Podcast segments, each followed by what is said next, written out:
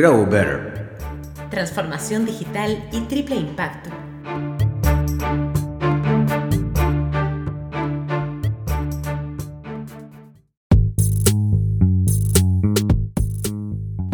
¿Qué es el growth hacking?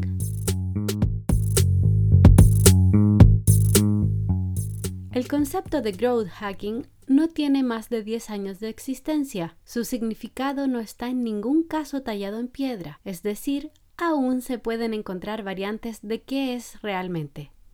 Según el creador oficial del concepto, Sean Ellis, lo define como el método Growth Hacking es un nuevo acercamiento al desarrollo de mercados y posee una gran fuerza.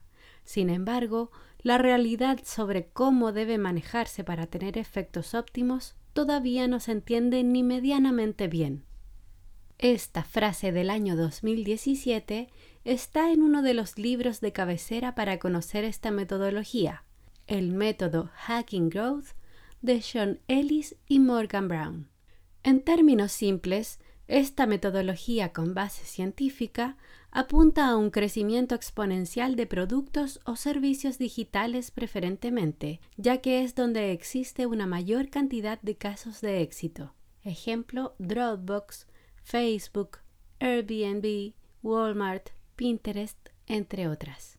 En esta metodología se desarrolla un proceso con las siguientes etapas o embudo adquisición, activación, retención, ingreso. Durante el proceso de adquisición, el inbound marketing es el aliado, mientras que en activación y retención debemos centrarnos en el producto e ingeniería. Y finalmente para el ingreso, inbound sales.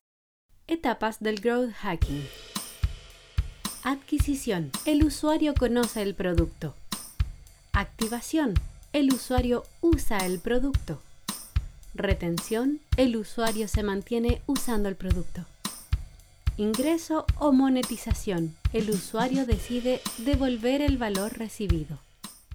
Cada etapa es altamente estratégica, por lo que requiere un equipo especializado, conocedor de marketing, analítica y desarrollo de software, además de ser ávidos exploradores de canales digitales masivos o con alto potencial de crecimiento. La configuración de un equipo de crecimiento se basa en líder de crecimiento, gerente de producto, ingeniero de software, analista de datos, desarrollador de productos.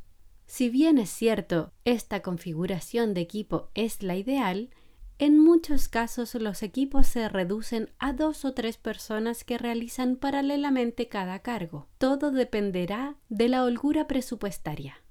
Una vez que se tiene claro que existe un producto ajustado al mercado y que resuelve una problemática real que tiene una alta demanda, se van definiendo las palancas de crecimiento, es decir, con qué elementos estratégicos se dispone para potenciar una mayor adquisición del producto.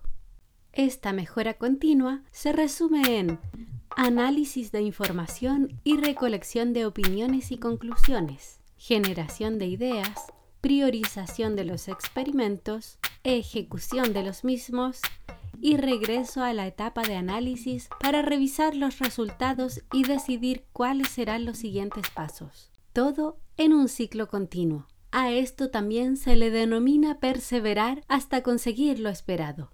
En caso contrario, se pivotea hacia otra dirección igualmente orientada al crecimiento, pero siguiendo otra ruta de ascenso. Algunas de las principales ventajas de esta metodología son las siguientes.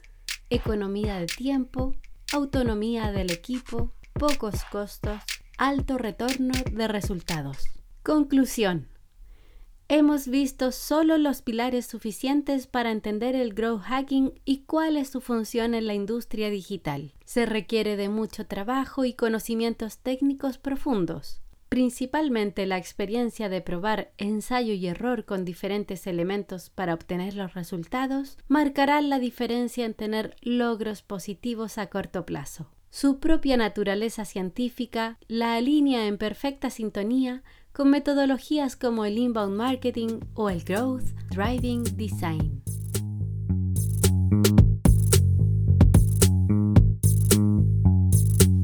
Más información sobre los recursos comentados, puedes visitar la descripción de este capítulo. Nos encontramos en el próximo podcast o a través de los canales digitales de Grow Better Agency.